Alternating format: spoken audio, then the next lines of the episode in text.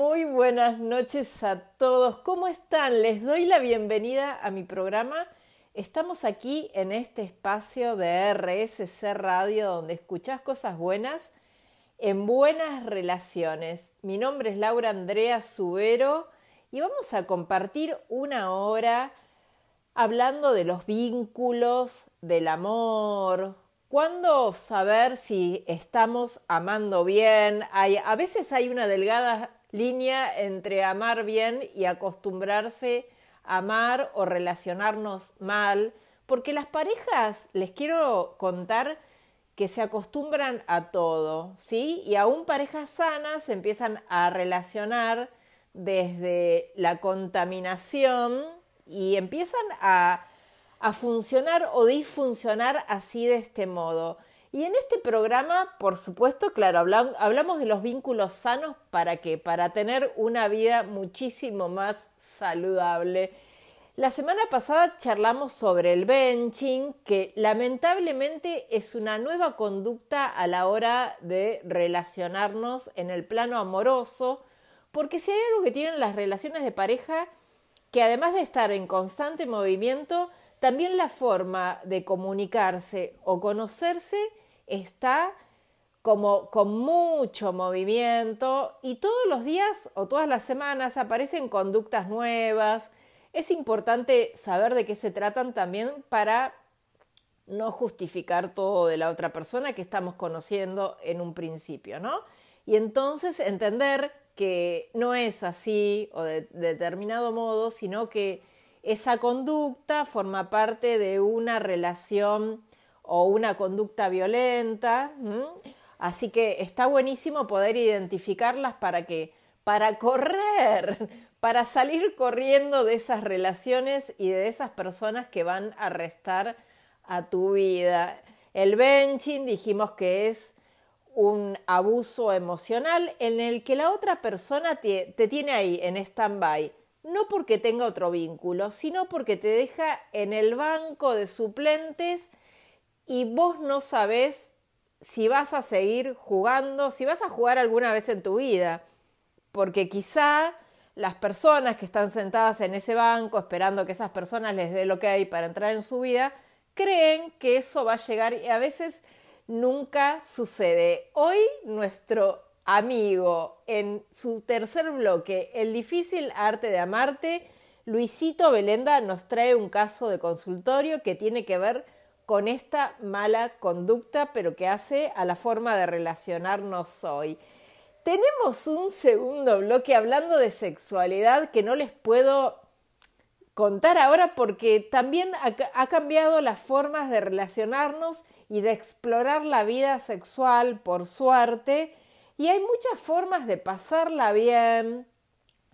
Ya habíamos charlado bastante en pareja o acompañados o solos, ¿sí? Muchas personas que eligen o no, por, no por elección, quizá muchas veces te toque estar en ese lugar de soledad porque la otra persona te dice, besito, esto fue todo hasta acá y vos te tenés que rearmar, ¿no? Entonces, porque siempre estamos de un lado o del otro, podemos estar de las relaciones o del amor o del desamor. Entonces tenemos un segundo bloque que se adapta a todas las necesidades. Y hoy vamos a hablar muchísimo de las nuevas formas de relacionarnos, cómo han cambiado los diferentes modelos de pareja que no hemos hablado hasta hoy y cómo ha cambiado también después de la pandemia y el confinamiento la forma de interactuar o una primera forma de interactuar o relacionarnos, ¿no? Hay muchísimas personas que en el aislamiento, por no conocer su cuerpo, además, no han podido disfrutar de que de relaciones sexuales, el aburrimiento, la soledad, la ansiedad, también han potenciado, se han potenciado eh, y han hecho que se refugien en otras maneras de relacionarse después de la pandemia, durante y después, ¿no? Y es aquí donde entran en juego las aplicaciones, ¿no? ¿Para qué? Para ligar. Me llegó la hora, quiero ligar. Y están completamente instauradas en nuestra sociedad y tienen muchísimo protagonismo. Y hoy vamos a hablar de los diferentes modelos de pareja también. En principio, la pantalla de un teléfono que protege de que en su momento nos protegió del virus, ¿no? porque no podíamos salir a la calle, pero teníamos la posibilidad de hablar sino también para las personas más tímidas, porque es un modo de distancia emocional e incluso se pueden sentir más desinhibidas y menos vergonzosas, ¿no? Esto de que la otra persona no me está mirando, entonces puedo atreverme un cachito más. Y a la hora de ligar y de aproximarse a desconocidos, vamos a movernos con normas sociales distintas, ¿no? Y va a ser diferente, pero no tiene que ser peor, por supuesto, esta manera de contactarse. El contacto humano tarda más en normalizarse, ¿sí?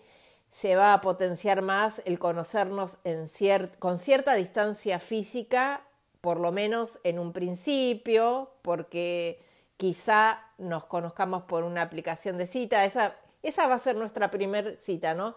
Quizá hablar por teléfono con alguien que ya chateamos en una aplicación. Y de esta manera podemos conseguir cierta conexión emocional y mental que nos permita confiar también para qué? Para salir a mantener relaciones sexuales si queremos, o las personas que quieren entablar o conocer gente para futuras relaciones de pareja a largo plazo, ¿no? Pero es un primer medio. Las consecuencias negativas en las relaciones de pareja que también han hecho que la gente se recluya y se meta para adentro, además del virus, ¿no? El miedo a volver a confiar en otra persona y todo eso que todos los adultos los que tenemos más de 30 ya sabemos que pasan en los vínculos amorosos, ¿sí? Hay una manera distinta de, de relacionarnos y ya no queremos sobrevivir, sino que esperamos además hoy en día otros modelos de pareja, como les decía, que la pareja sea un lugar donde estemos felices, porque ya hay otras concepciones habíamos hablado un cachito de la monogamia en el programa anterior, y la monogamia te conducía a que hasta que la muerte te separe, ¿no? Y la verdad que la otra persona se tenía que morir a veces para que terminar el calvario de un mal amor, de años de no comunicarse, de levantar la cabeza y decir buenos días, no sé quién sos, ¿no?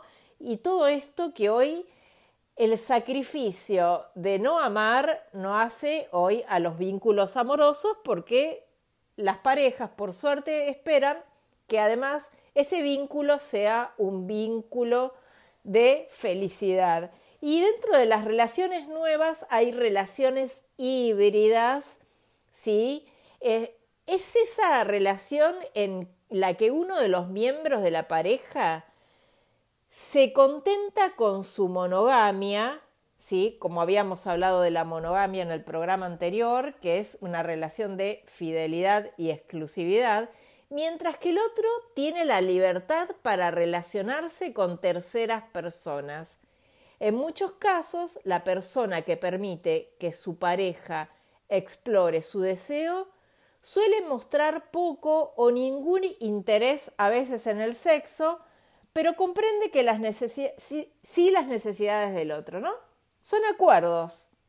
Entonces, una relación híbrida con una persona monógama, pero acepta que la otra persona tenga sexo afuera. ¿Por qué? Porque también elige, bueno, yo no quiero que me jodan y a veces todas las personas en algún momento de la vida quizá pasen por ese deseo y bueno, todo lo que haga que los vínculos funcionen.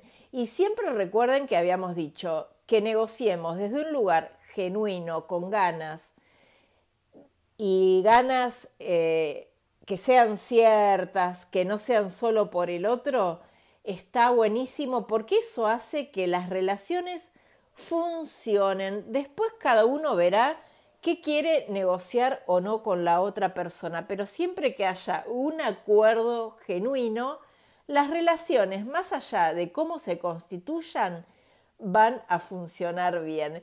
De todo esto y mucho más vamos a hablar hoy en esta noche de martes aquí en Buenas Relaciones. Otro martes más que estamos aquí en el segundo bloque en Buenas Relaciones. En este espacio donde escuchás cosas buenas, hoy vas a escuchar cosas buenísimas y les quiero recordar nuestras redes sociales arroba RSC en Twitter, en Instagram, arroba lausubero. No se olviden de recomendar la radio, porque además de toda la programación, transmite la mejor música a las 24 horas. Y qué mejor que la música de RSC Radio para cuando llega ese momento a tu vida y a tu día tan esperado. ¿Cuál es el momento del sexo, de la sexualidad? Y hoy vamos a hablar del kinky. ¿Sí? La búsqueda de nuevas experiencias sexuales ha llevado a mucha gente a investigar y poner en práctica experiencias eróticas que pueden hacer que aumente el placer de sus relaciones. El sexo, como muchas otras facetas de la vida y de la salud, puede practicarse de muchas formas. Ya lo hemos hablado, ¿no? Aquí en Buenas Relaciones. Cada persona o pareja es diferente y tiene unos gustos diferentes, por lo que no es de extrañar que cada vez aparezcan, claro, nuevas formas de disfrutar también del sexo. Si estamos en constante evolución, por supuesto, el sexo forma parte también de la evolución de las personas.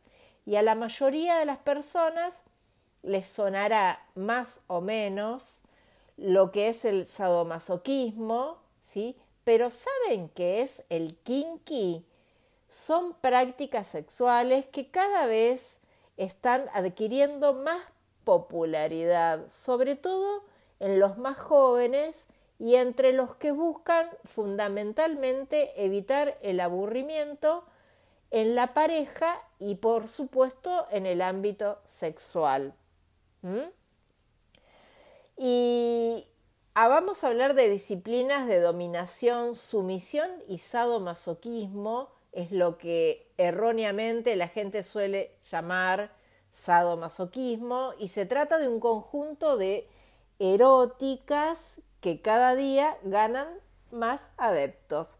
Mientras que algunas lo ven como algo peligroso y violento, lo cierto es que se puede disfrutar del BDSM, ¿sí? que es la disciplina de dominación, sumisión, sadomasoquismo, con total seguridad, teniendo en cuenta algunos aspectos fundamentales como es el consenso ¿sí? entre las personas que van a participar. Por supuesto, como cualquier acto sexual o forma de sexualidad, siempre hay, tiene que haber consentimiento mutuo, ¿sí? Sería el arte de atar y consiste en inmovilizar a la otra persona siempre, como dijimos, bajo su consentimiento. La dominación hace referencia al conjunto de creencias o prácticas destinadas a someter y ser servido o servida por un sumiso o sumisa, ¿no? Y la sumisión está relacionada con la obediencia o al, a la dominante, Y el kinky se basa en otro concepto que puede incluir o no la anterior, como les hablaba. La idea es buscar prácticas sexuales fuera de lo convencional, es decir, fuera del sexo normativo. Y algunos especialistas en sexualidad insisten en que el kinky se refiere a los encuentros sexuales que se mantienen alejados de la rutina, introduciendo cambios constantes para que las personas o parejas no se aburran. Esto es para los más juguetones, para mis chiquitos buscadores, buscadoras de la vida, ¿sí? Y un cambio de espacio donde puede mantener relaciones sexuales hasta cambios de posturas también sexuales, ¿sí? Se trata de no hacer siempre lo mismo e innovar, de no tener siempre sexo en la cama, buscar nuevos ambientes estimulantes, explorar los rincones de la casa e incluso ir a hoteles, visitar ambientes también liberales. Cada vez hay más interés y la verdad es que estas prácticas que buscan relaciones alejadas de lo convencional, cada vez más adeptos tienen, ¿sí?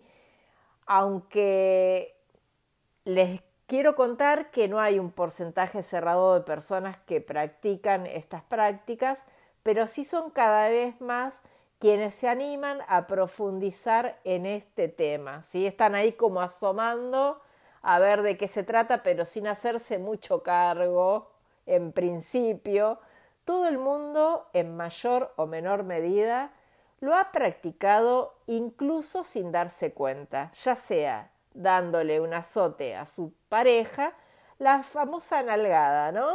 Y o atándola, dijimos con su consentimiento, las manos con un pañuelo. Ya no es lo que antes se llamaba minoría erótica, ¿sí? Lo que pasa es que, bueno, muchos no se atreven a asumir también que esas cosas nos gustan o les pueden gustar, ¿no? Y bueno, desde ese fenómeno literario de las 50 sombras de Grey, de Grey, tuvo mucho que ver a la hora de visibilizar estas conductas y sirvió para mostrar al mundo que hay otra forma de vivir y entender el sexo que hasta este momento había sido tabú, ¿no? Pero no solo Gray, las redes sociales también han distribuido y contribuido a hacer conocer todo lo que tiene que ver con el erotismo, ¿no? De hecho, son cada vez más numerosas las personas que postean sus sesiones a través de fotografías o escritos. Y otra de las razones de este aumento de la tendencia de este tipo de prácticas es que cada vez estamos buscando permanentemente más romper la rutina sexual a la que culpamos de que nuestro deseo sexual a veces se apague. Y al, al igual que ocurre con el resto de las prácticas sexuales, el objetivo final, ¿cuál es? El placer. Eso sí, porque estar inmerso en este tipo de experiencias, sentirse dominado o dominar, produce una gran dosis de excitación, látigo en mano, y a practicar y a divertirse, que para eso están las relaciones. También son muchas las parejas que se introducen en el mundo este del BDSM para probar cosas nuevas o aportar un toque diverso, ¿no?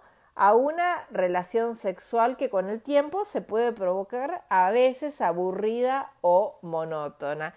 ¿Quiénes lo practican?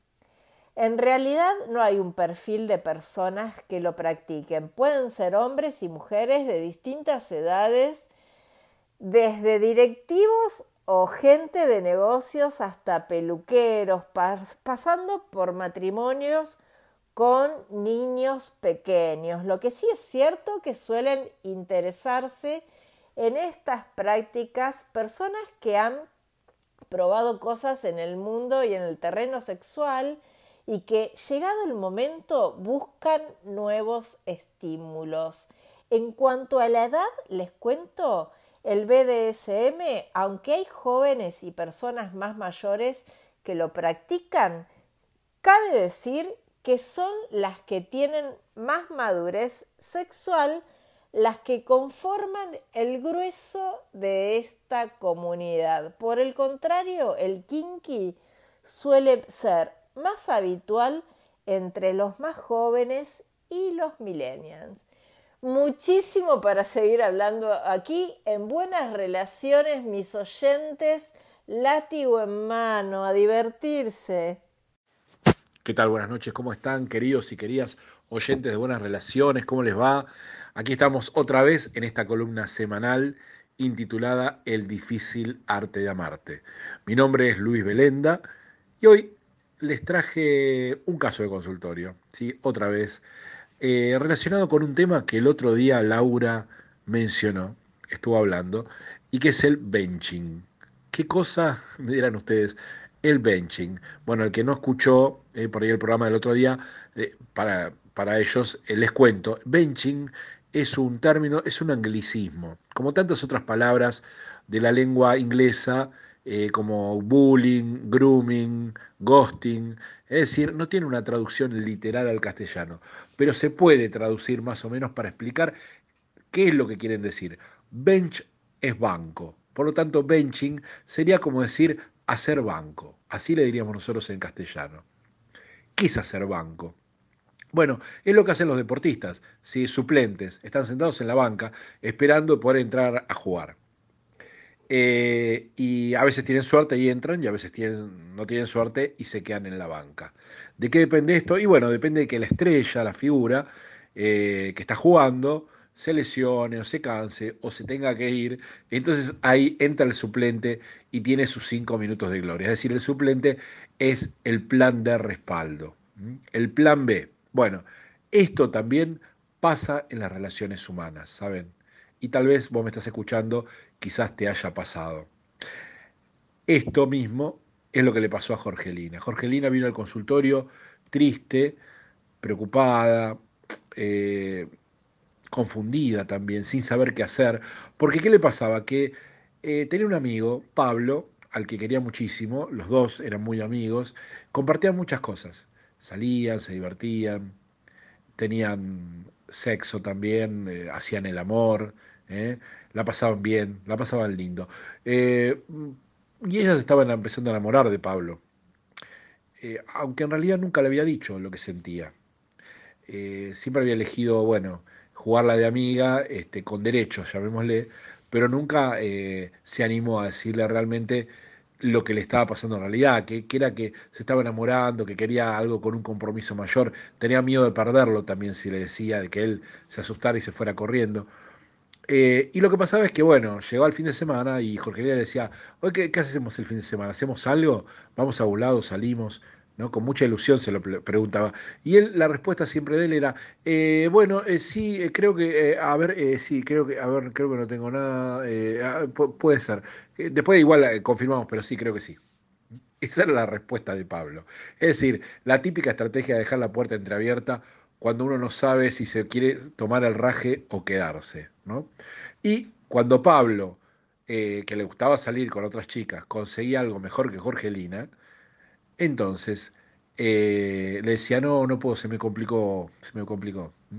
Y cuando no conseguía nada o se le caía algún plan que tenía, entonces sí recurría a Jorgelina. Es decir, Jorgelina era la suplente, era el plan B, el plan de respaldo de Pablo. Al principio Jorgelina no se daba cuenta de esto, pero después, con el tiempo, se empezó a dar cuenta, sobre todo cuando una amiga le, le, contó que lo vio a Pablo con otra en otro lugar cuando él le había dicho que en realidad no podía por, no sé, por, no me acuerdo por qué, pero era por nada, nada que ver, nada que ver, ¿no? Este, y bueno, ahí se enteró, se dio cuenta que Pablo eh, la usaba. Y eso, ¿saben qué? Es muy doloroso sentirse usado. Eh, porque no solamente salían para divertirse o para tener relaciones sexuales, saben que también compartían el dolor. Eh, Pablo también le contaba de su vida, de sus problemas, eh, ella lo escuchaba, lo consolaba.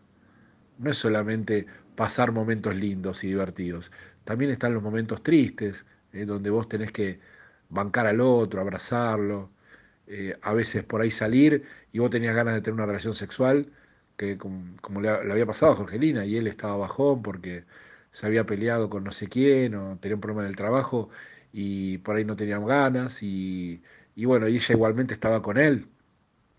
No es que le decía, ah, no, si no querés tener relaciones sexuales o ir a bailar, me voy, ¿no? No, no.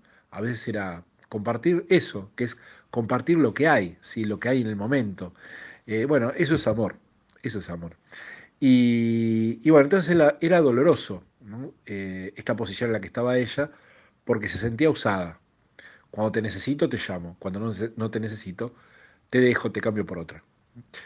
Eh, bueno, ¿cómo, ¿cómo, trabajar esto? ¿no? porque primero es Pablo, Pablo, Pablo. Pablo, Pablo hace esto.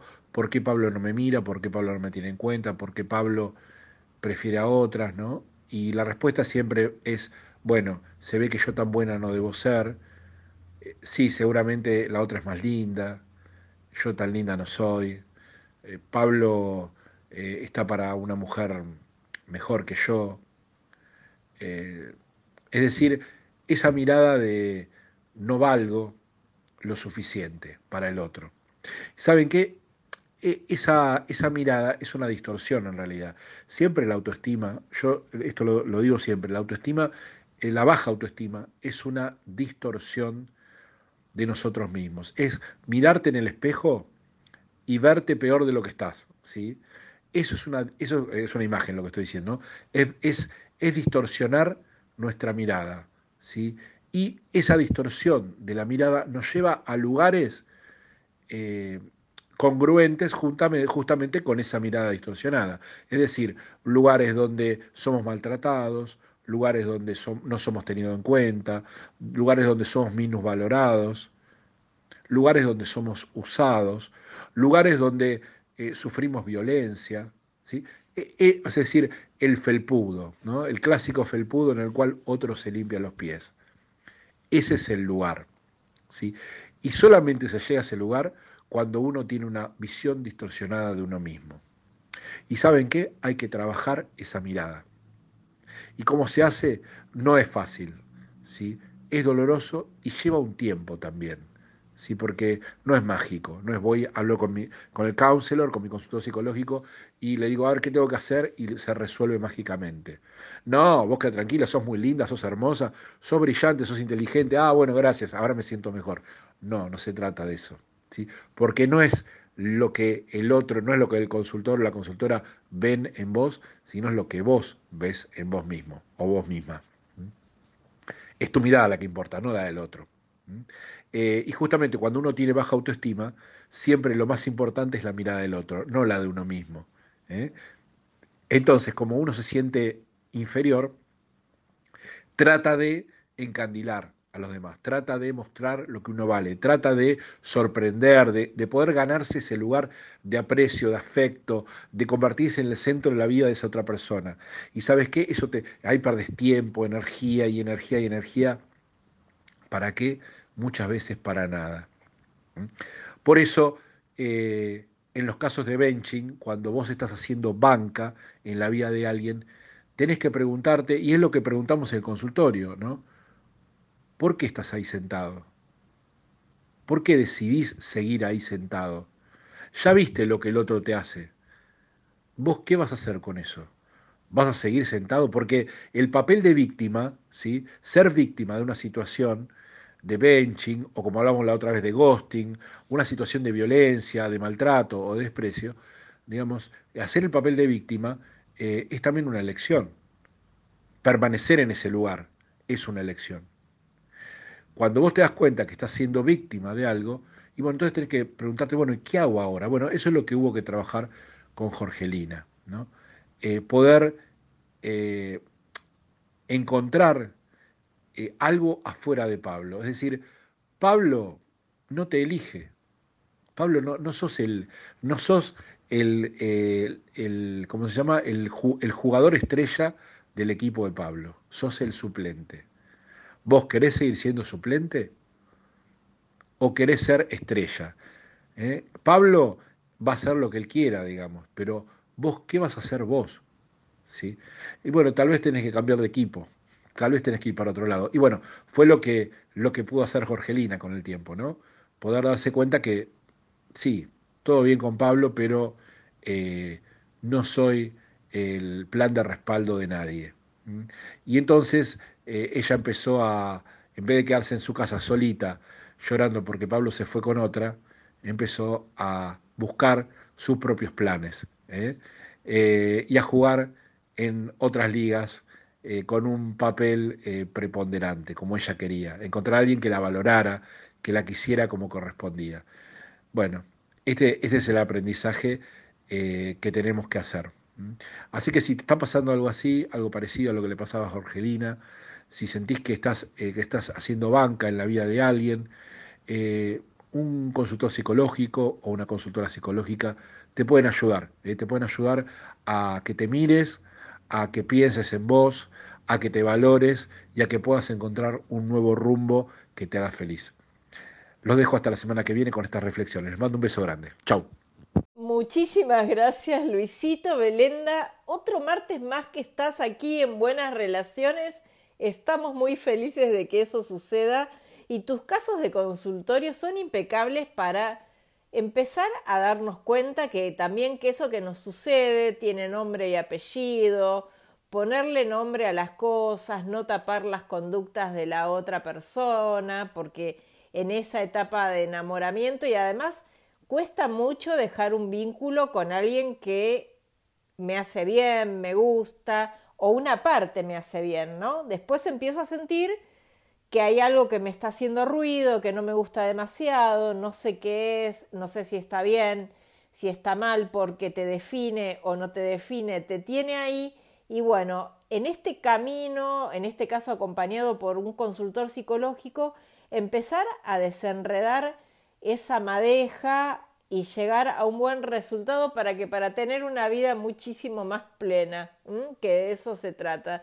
Y hoy hablando de los diferentes tipos de amores o las diferentes formas de relacionarnos en estas épocas, ahora le llegó el momento a las citas múltiples. Es ese famoso pruebe antes de comprarlo.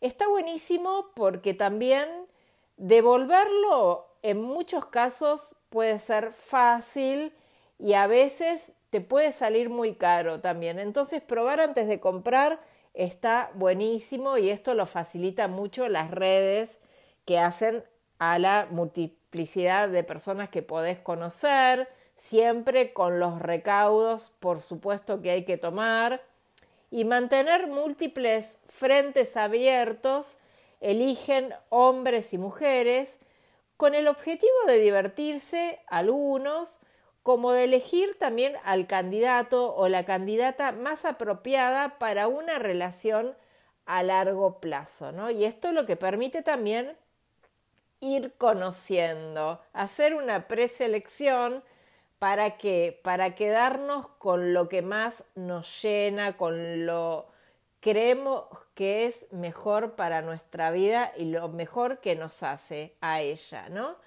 Y bueno, también tenemos las parejas que eligen relaciones de fin de semana, ¿no?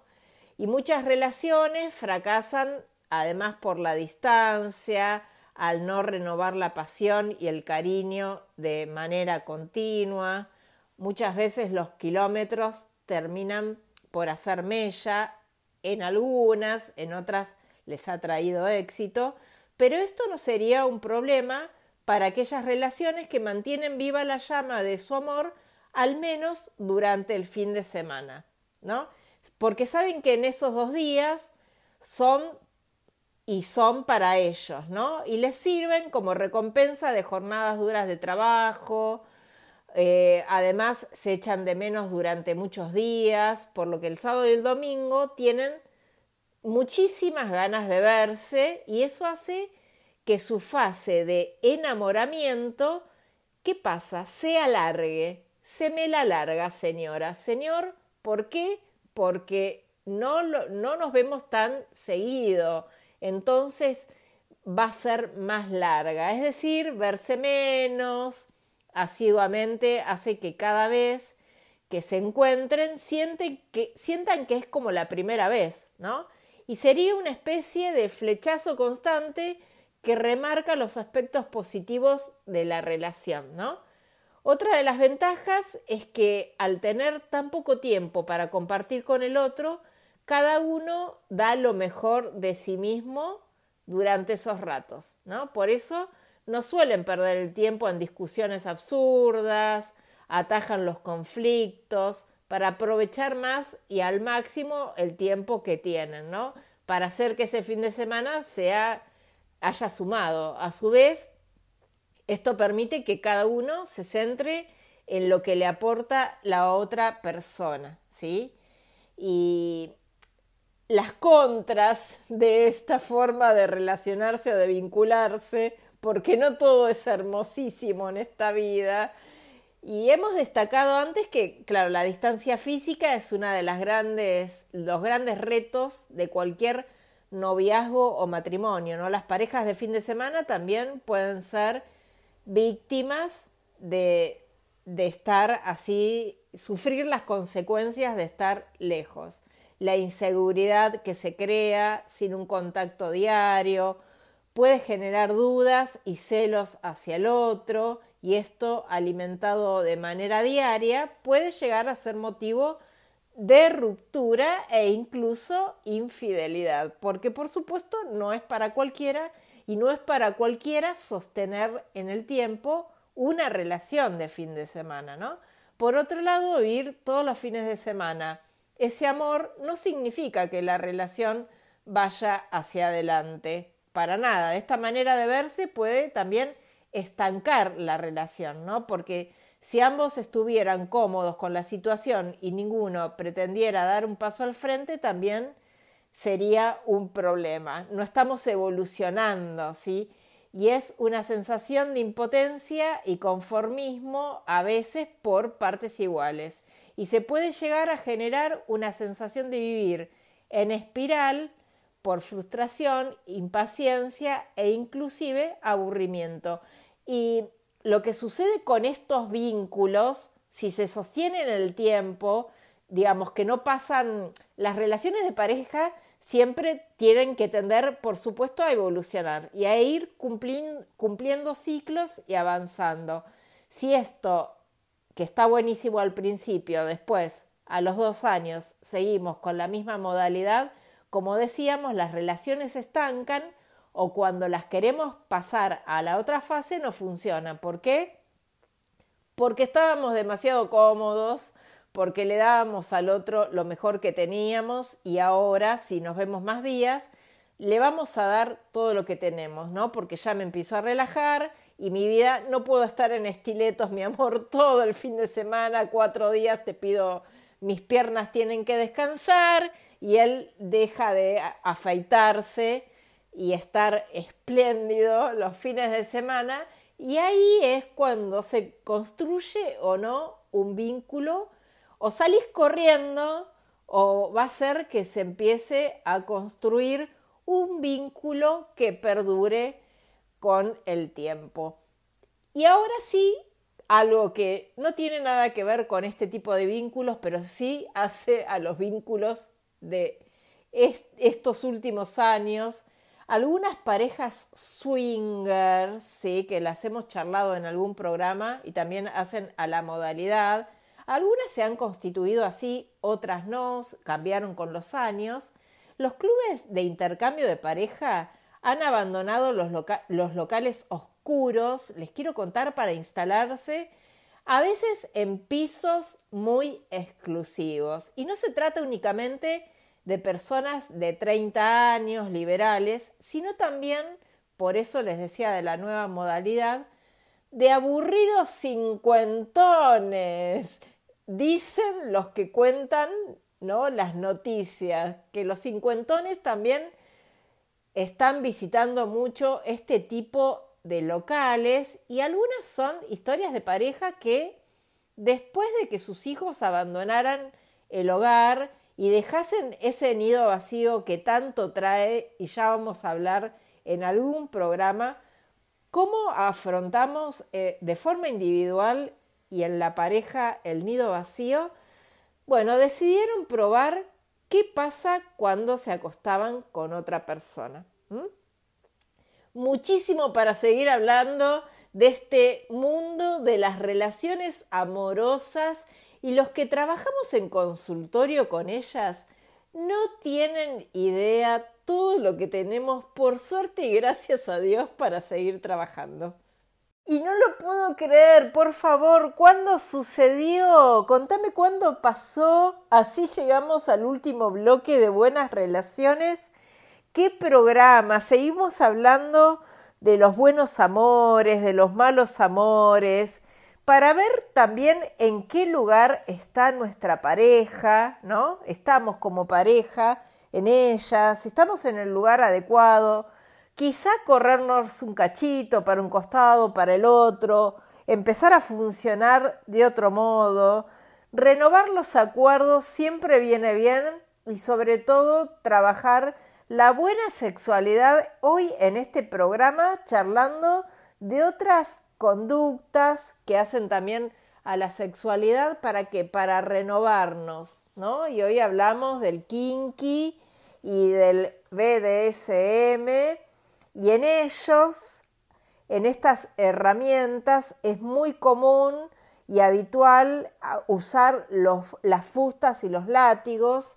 Y en todo caso, les quiero contar eh, que estaría bueno que lo prueben antes de esto para ser conscientes, ¿no? De, de hasta dónde pueden, hasta dónde quieren, siempre como decíamos, con el consentimiento de la otra persona, por supuesto, también es para personas que van, como decían, en constante movimiento y buscando seguir divirtiéndose de a dos y muchos a estas conductas les suman cuerdas, otros objetos y son indispensables para quienes practican estos hábitos, aunque también se utilizan a veces uniformes o ropas que recuerden a uno, así como el cuero, el látex y el PVC, son los materiales más elegidos entre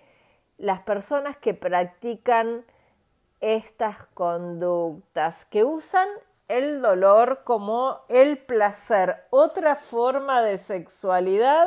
Y estamos aquí en este espacio de RSC Radio donde escuchás cosas buenas, pero escuchás de todo. Y les quiero recordar que también nos fuimos a Spotify porque allí está toda la programación y están todos los programas de buenas relaciones, todos los que no pudiste escuchar y también pueden visitar por supuesto mi canal de YouTube y Spotify Lau Subero. No hay excusas para no escuchar buenas relaciones. RSC Radio, así te lo digo como en conclusión, ¿no?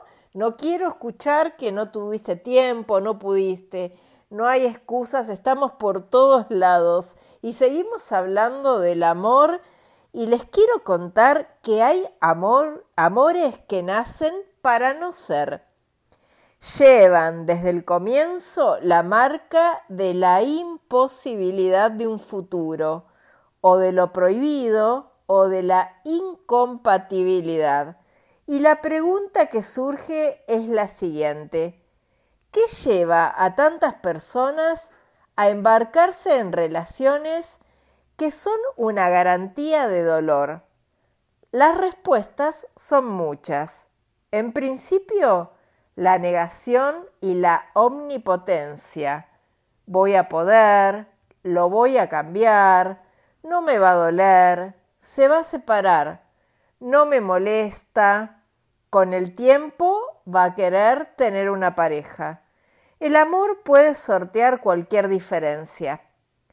La negación es un mecanismo de defensa que consiste en rechazar, minimizar o negar la existencia de una situación de la realidad que resulte incómoda o desagradable.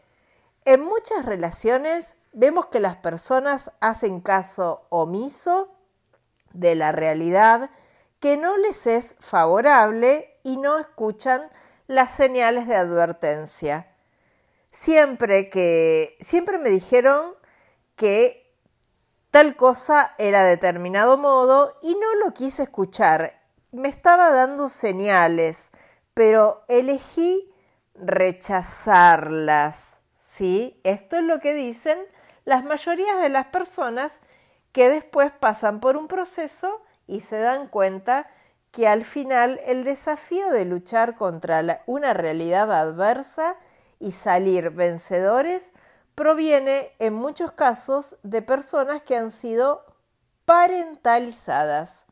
Los hijos parentalizados son niños que deben asumir situaciones de adultos desde muy pequeños.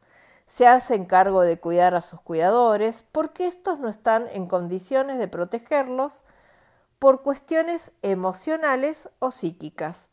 Los niños adultos crecen con un nivel exagerado de responsabilidad y una enorme tolerancia al dolor y una percepción que, contención y voluntad a veces lograrán, creen lo que quieren. Se esfuerzan, se sobreadaptan, se someten a situaciones agobiantes en un intento de controlar, salvar, redimir o cambiar lo que en general no puede ser cambiado. Esperan, aguantan y toleran. El problema es que, son, es que luchan solos. No son dos personas peleando contra un conflicto común para poder estar juntos. No, aquí la batalla es contra el otro. La lucha es contra hombres o mujeres no disponibles porque están en pareja y no piensan dejar de estarlo. Personas que no quieren, ni hoy, ni mañana, ni nunca, tener una pareja porque aman su libertad y sus espacios propios, otras que son inestables, cambiantes, imposibles de retener. En este caso se trata de relaciones sin futuro, sin un mañana próximo, ni certezas mínimas. Son aquellos que están enamorados de una promesa, de una ilusión que distorsiona la realidad. Cuando la realidad es insoportable, muchas personas la enfrentan con la conducta de un adicto. La evaden. Evadir lo evidente no es gratis. Nos deja sumidos a una espera infinita de la que nunca y lo que nunca va a ocurrir. Y esto sí, queridos oyentes de buenas relaciones, les quiero contar que fue todo por hoy. Nos volvemos a reencontrar la próxima semana, el próximo martes a las 22 horas, aquí en este espacio de RSC Radio, donde escuchás cosas buenas en buenas relaciones. Sean felices.